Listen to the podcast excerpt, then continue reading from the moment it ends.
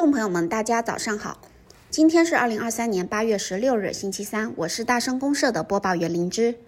说起休闲追剧、听播客，那必然少不了随手可取的零食了。相比起开袋即食、一口一个容易长胖的膨化类食品，需要慢慢品尝的零食，则可以让你在维持优雅体态的同时，让无处安放的双手也动起来。那么大家是瓜子花生为首的剥壳爱好者，还是鸡爪鸭脖阵营的肉食拥护派呢？今天我们要聊到的品牌，就是一个以虎皮凤爪闻名的卤味零食品牌——王小卤。成立于二零一六年的王小卤，最初是做卤猪蹄的品牌，但始终默默无闻。在二零一九年转型，专注于虎皮凤爪这一大单品后，迅速脱颖而出，成为了一匹黑马。近四个月时间便夺得天猫鸡肉零食类 Top One，次年销售额突破两亿大关，第三年光是虎皮凤爪单品销售额就突破了七个亿，截至二零二二年已突破十亿大关。王小卤的发展历程可谓是网文小说里的主角模板。今天的大声公社，我们将一步步来分析王小卤的逆袭之路。那么今天的上半部分依旧是餐饮美食行业动态环节。茶百道以一百八十亿估值入选福布斯独角兽榜。今年六月，茶百道宣布完成十亿元人民币融资，这是茶百道获得的首笔公开融资，投后估值约一百八十亿元。近日，二零二三上半年福布斯中国独角兽发布，茶百道上榜，成为中国新增二十三家独角兽企业中唯一的消费类企业。秋一杯刷屏，各茶饮门店客流量翻倍，纷纷爆单。连续四年秋一杯都引发了消费狂欢。立秋喝奶茶似乎正和中秋节吃月饼、冬至吃饺子一样，成为一个下意识的选择。立秋当天，奈雪多门店销量增长百分之四百至五百，部分门店环比增长约百分之八百。佛山一门店甚至迎来了两千三百杯的超级大单。刷新秋天第一杯单笔订单记录，蜜雪冰城当天销量突破一千二百万杯，沪上阿姨的交易额周同比增长超百分之两百五十。此外，秋一杯的热度更是向咖啡蔓延，瑞幸咖啡当日销量突破了七百三十九万杯。美团外卖数据显示，共有十五万家奶茶门店参与到今年的立秋奶茶狂欢节，当日累计卖出超四千万杯。继去年立秋后，参与商家数和订单量再创历史峰值。中国零食第一股来一份跨界买咖啡，官宣旗下咖啡品牌正式升级为来咖。据悉，二零二一年来一份门店便已推出现磨咖啡业务，此次升级为来咖，拥有独立视觉呈现。目前，上海、江苏、浙江等地四百余家门店以店中店形式设计，计划年底将铺设八百至一千家。并考虑在未来两年开出独立门店。蓝瓶咖啡首次在中国内地推出精品即溶咖啡，该产品历时三年探索、研究和开发，重塑即溶咖啡从生豆到成品的全制作流程，打造符合蓝瓶标准、具有丰富风味层次的首款精品即溶咖啡。考虑到中国内地顾客饮用即溶咖啡时通常偏好较小的杯量，特别将每一条独立包装的规格由四克调整为三克，以提供更平衡的风味体验。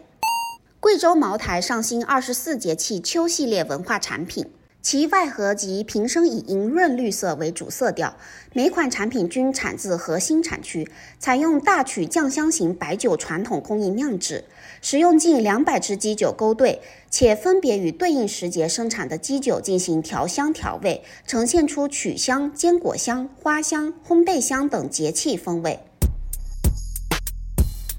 接下来，我们先来聊聊卤味零食的市场。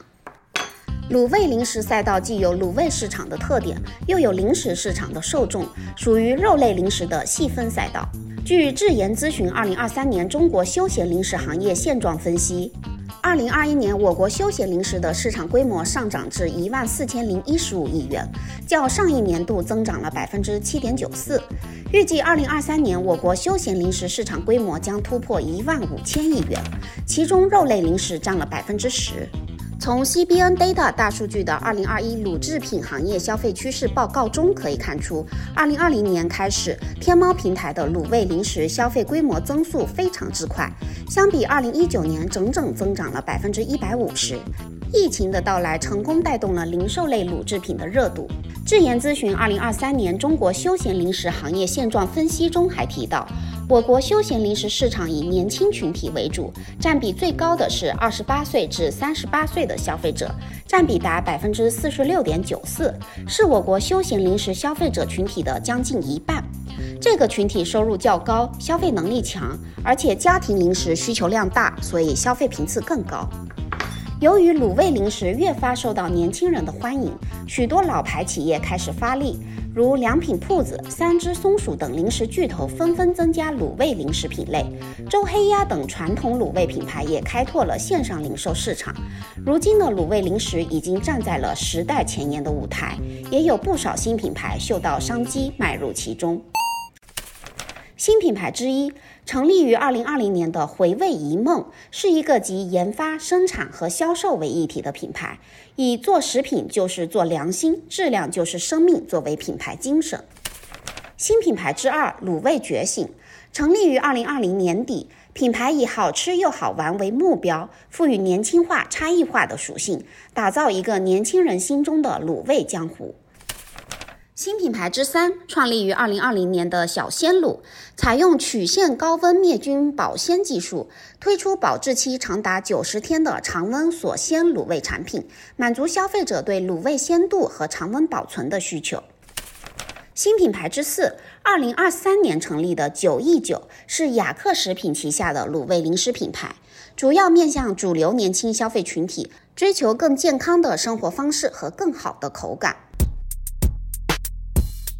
节目开始时给大家介绍的王小卤，则是休闲卤味的新锐代表。创立初期，他经历了艰难曲折的发展过程。起初，王小卤的创始人王雄认为卤味熟食大有可为，身边的亲戚朋友都在吃卤猪蹄，或许含有大量胶原蛋白的猪蹄会有不错的市场。